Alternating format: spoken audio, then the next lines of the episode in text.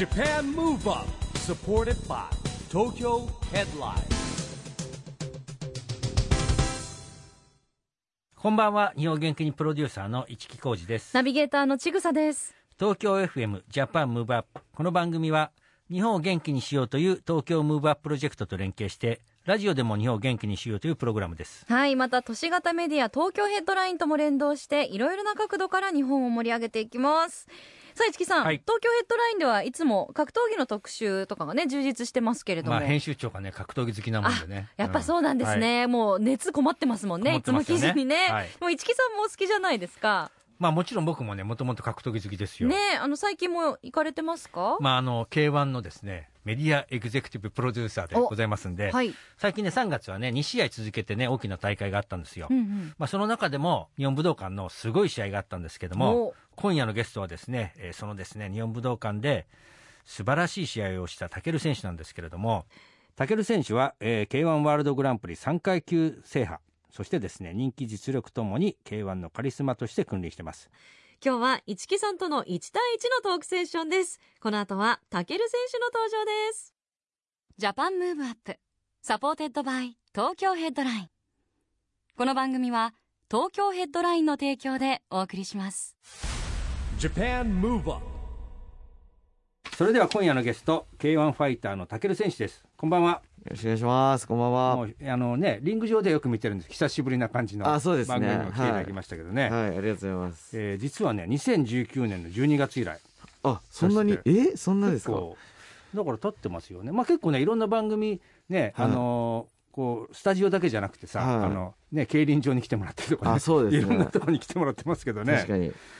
いや久々なんですよ久々なんですね。よろしくお願いします。あの先日のね、えーレオナ・ペタス戦、えー見事な 2KO 勝利だったんですけども、はい。いや僕もね武道館見に行っててですね、あのーすごいね感動したと言いますか、はい。なんだろうやっぱ最後の試合だったじゃないですかそうです。メインイベントで。ボルテージ盛り上がってくんだけど、はいまあ実は僕見ててなんとなくやっぱ判定とかだとフラストレーション溜まってくのねこう格闘技好きとしたら、はい。あなんだよここでもっといかなかったのかなみたいな中であのヘビー級の試合でね結構バーンと KO があり、はいちょっと盛り上がったはい。中で最終こうタケル戦をね見ていてですねやっぱりあのレオナ・ペタスが結構スピーディーに最初ガッてきたじゃないですか。そうですね。リーチもあったんで、ね、リーチもあっ。てでなんか前評判もねやっぱりこう、みんなこうタケルがちょっとやばいんじゃないかみたいな話もあった中で、い、や僕すごいなと思ったのはなんだろうやっぱりこの間合いを測りながら、えーもちろん作戦もあったんだろうけど、はいどっかでやっぱりもう KO するんだみたいなスイッチが入ったのかなみたいな。そうですうね。やっぱり、まあそれはずっと狙ってるんですけど、うん。結構早い段階で、うん。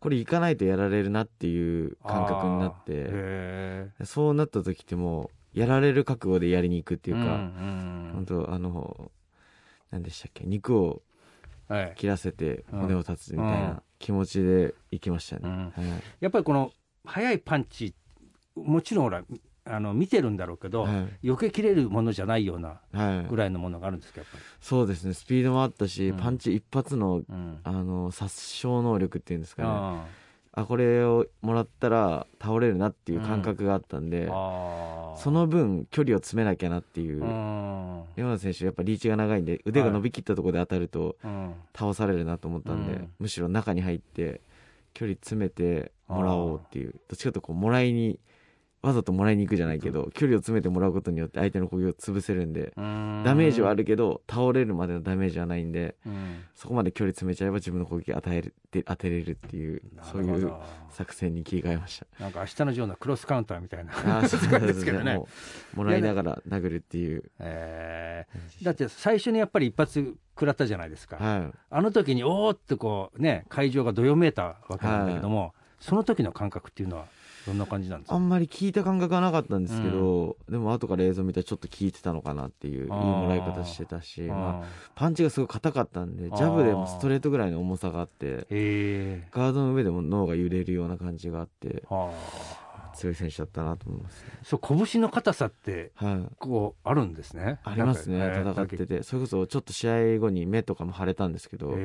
僕あんま腫れないんですよ顔はいが腫れにくい方なんですけどうん結構そんな数もらったわけじゃないのに結構腫れましたね。ああなるほどね。ん。へえ。まあ、あと今回の試合で注目されたのがカーフキック？はい。これ現在格闘技のトレンドなんですか？これカーフキック。そうですね。流行ってますね、結構もう蹴ったもん勝ちみたいな。えこれどこどこを蹴るイメージなんですかね？普通はけローキックってももを蹴るんですけど、うん。はい。これすねの横を蹴る蹴りで。痛そうだねふくらはぎとかすねの横ら辺になんかこうツボみたいのがあって足首の力が入んなくなるようなツボがあるんですけど、へそこを狙って蹴って蹴る技なんですけど、まあ、これもともと空手とかではある蹴りなんですよ、あで最近になってちょっとあの総合の選手とか使い始めて流行り始めたんですけど、なんかそれを見ててなんかあんま流行りに乗るの好きじゃないんですけどあ やっぱこれも格闘技界の進化だなと思ってて、ね。やっぱ進化にこう自分も進化していかないと追い越されていくというか取り残されていくんでやっぱ自分も成長しなきゃなっていう意味で練習しましたねこれ1ヶ月えぐらい、ねある意味科学的な根拠ですもんね。ツボを狙っていくみたいな、ね、そうですね。なんで。もう究極いくと北斗の拳になっちゃうじゃないですかもうね。いやでもそのレベルですね。本当に強い選手でもこれで立てなくなっちゃったりするんで。あここに当たっちゃえばみたいなのがあるんで、うんこれやっぱりレオナ選手に聞いてるのは感じました？そうですね、まあ、嫌がってるなっていうのは感じたんでうん。むしろなんか僕はどっちかというとパンチで倒すタイプなんでうん。蹴りで意識を下に散らしてパンチを当てるためのカーフキックみたいな、イイメージで蹴ってましたね。なるほどね。いやでもやっぱり慶応のシーン見てるとパンチのが多いですよね。そうですね。パンチのが効くのかなやっぱり。まあそのうん。k 1ルールうんの中でやっぱ近い距離が多くなると、うん。やっぱ蹴りよりパンチの方が当てやすいっていうのもあるし、うん。まあ、僕はパンチに自信があるんで、うん。あのそういう打ち合いで倒すことが多いですね。うん。なんかこう試合が終わった後にこうあの駆け寄ってですね、えーレオナ・ペタス選手と話してたじゃないですか、まあ、これは、はいまあ、僕らはほらあのそのそこまでの肉声は聞こえなかったんだけど、はい、なんか2人でのこのメッセージのやり取りがありましたよね。そうですね、うん。はい。なんかこう戦ったものしかわからない。なんかあったんですか？そのなんか彼とはに伝えたいみたいなメッセージが。そうですね、まあ、レオン選手のことはうんもうとアマチュア時代から10代の頃から知ってて、うん。10代の頃に2回戦ってるんですけど、へなんで、まあ、レオン選手の強さも分かってるし、ーうん。そうですね、そういう意味でちょっと伝えたいことがあったんで、うん。はい、試合後に伝えました。うん。まあでも結構ね怪我もあったりとかいろんな事情で延期もあったりして結構大変だったでしょ？このコンディションもあるしこう、はいメンタルを保つのって結構大変じゃないですか。そうですね、結構メンタルコントロール、特にもう今回プレッシャーも、うん。まあ今までで一番あったんじゃないかぐらいあったし、日本人対決でやっぱ、うん。僕1回でも負けたら引退するって決めてるんで、うん。1年間ブランクがあって怪我もあってそれの復帰戦だったんで、あとはタイトルマッチっていうのもあったし、うん。あとはその次の試合っていうのをみんなが期待してくれてるっていう空気感もあって、うん会場にも那須川天心選手が来てくれてたし、ね来ましたもんね。はまあこれあのね去年の暮れまず武選手があちらの試合に行って、はい。まあ今回は来てですね。まあこれも最後の試合でね入場するときにまた会場がパッと湧いたんだけども、い。はでも実際もう試合が始まっちゃったり見られてることなんかもうこう忘れちゃい、う忘れますね、うん。はい。まあ、入場、まあ、その会場に来るっていうのもうん。知ってたんで、うん。なるべく意識しないようにしてたんですけど、うん。入場の時にあの姿が見えたんで、うん。一瞬考えましたけど、まあ、今は試合に集中しようと思って、うん。試合中は全然気にならなかったですね。ねえいやでもだから見てる側からするとこうこれ以上やるかぐらいのプレッシャーが与えられてるじゃないですか。そうですね。なんかはい。その中のあの試合はねいや僕も本当見ててねこうしびれましたね。いやありがとうございます。いやだって確実にこう打たれてでもそこからなんて言うんだろう、うん、すまあ普通に言うと作戦立てていくところがあえていった感がすごく分かったわけですよ。はい。でしかもねこう KO 勝ちしたっていうね。だからこうなんだろうもう本当の最後の試合にふさわしいような、ねはい。試合だったなと思ってね、はいありがとうございます。感動しましたね。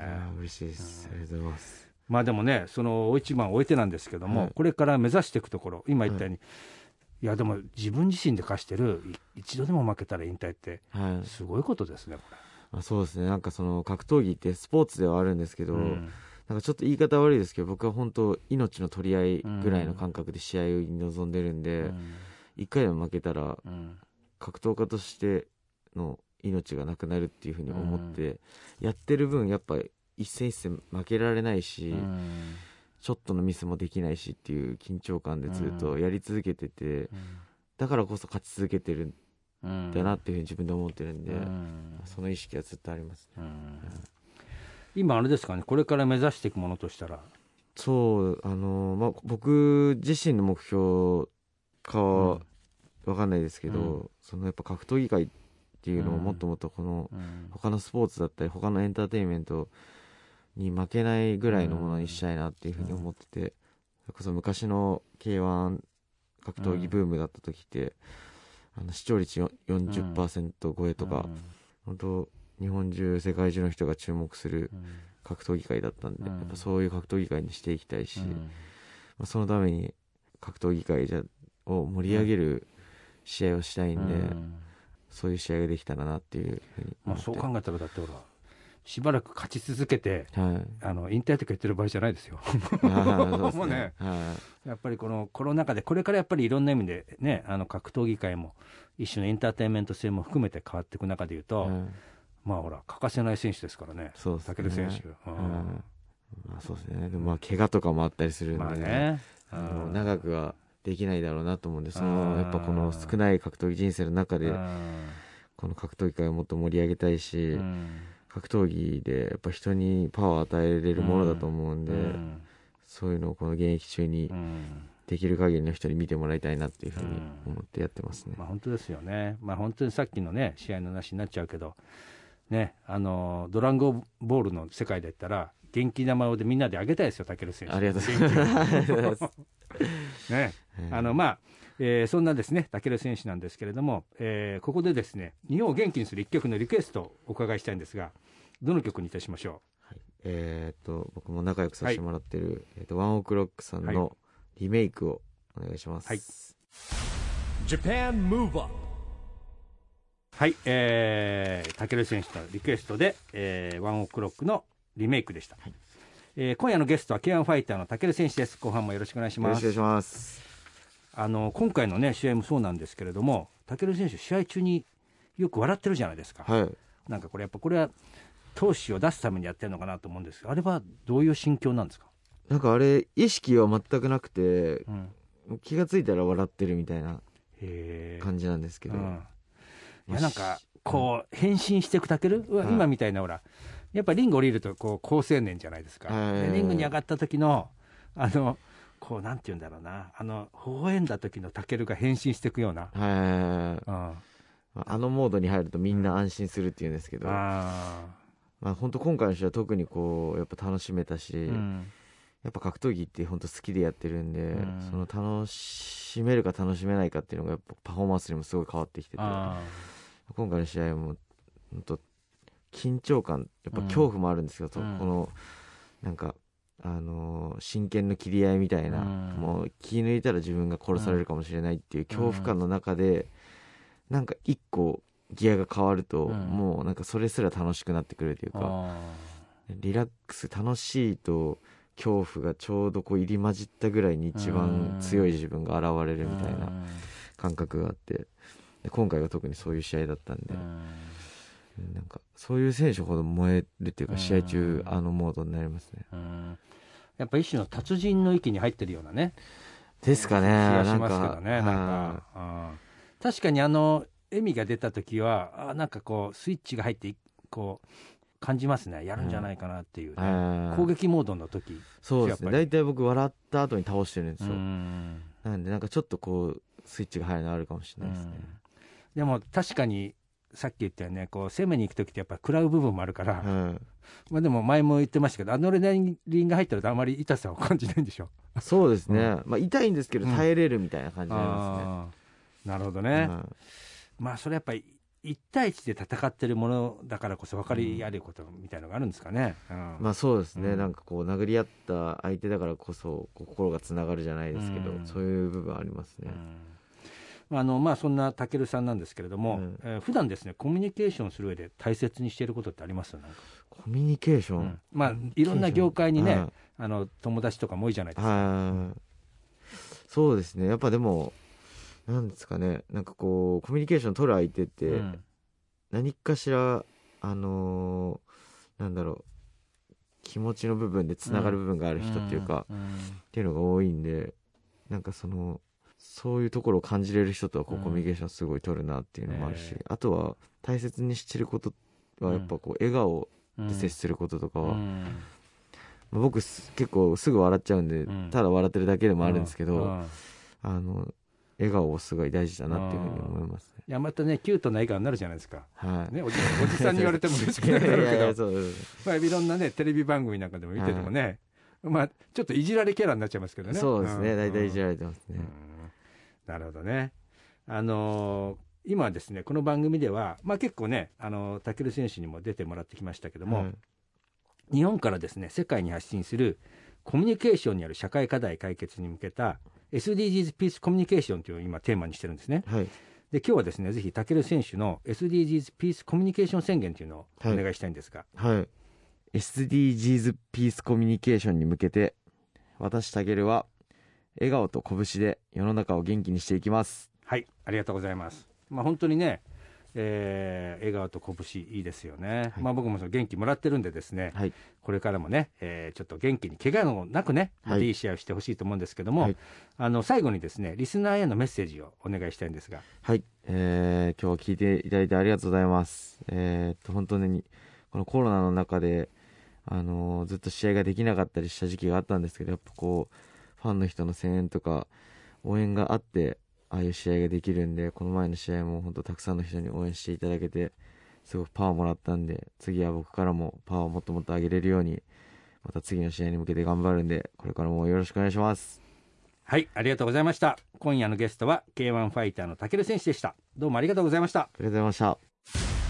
Japan Move Up,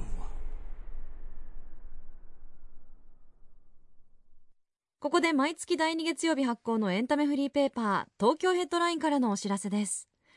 東京ヘッドラインのウェブサイトではウェブサイト限定のオリジナル記事が大幅に増加しています。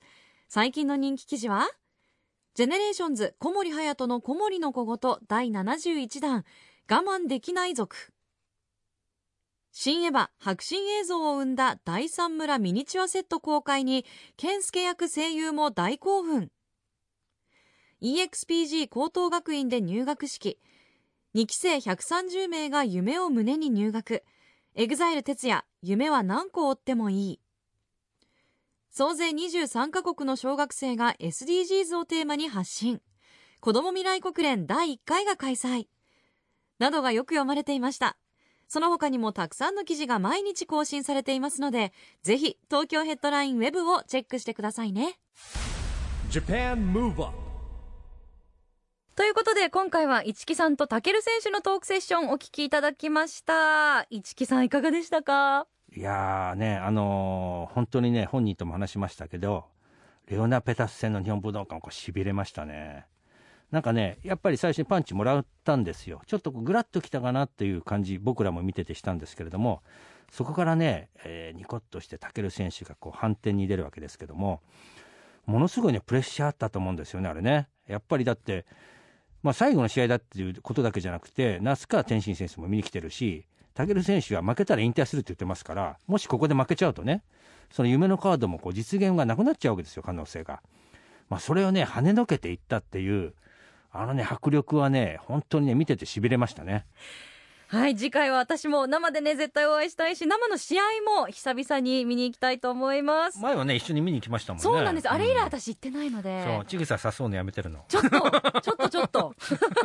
積極的に誘ってくださいよ。はい楽しみにしてます。はいということで、ジャパンムーブアップ。今週はお別れのお時間ですが、次回も元気のヒントたくさん見つけていきましょう。はいこれからもみんなで知恵を出し合って日本を元気にしていきましょう、はい。 Japan Move Up お相手は一木広治とちぐさでした。この後も東京 FM の番組でお楽しみください。それではまた来週来週 Japan Move Up。supported by 東京ヘッドライン。この番組は東京ヘッドラインの提供でお送りしました。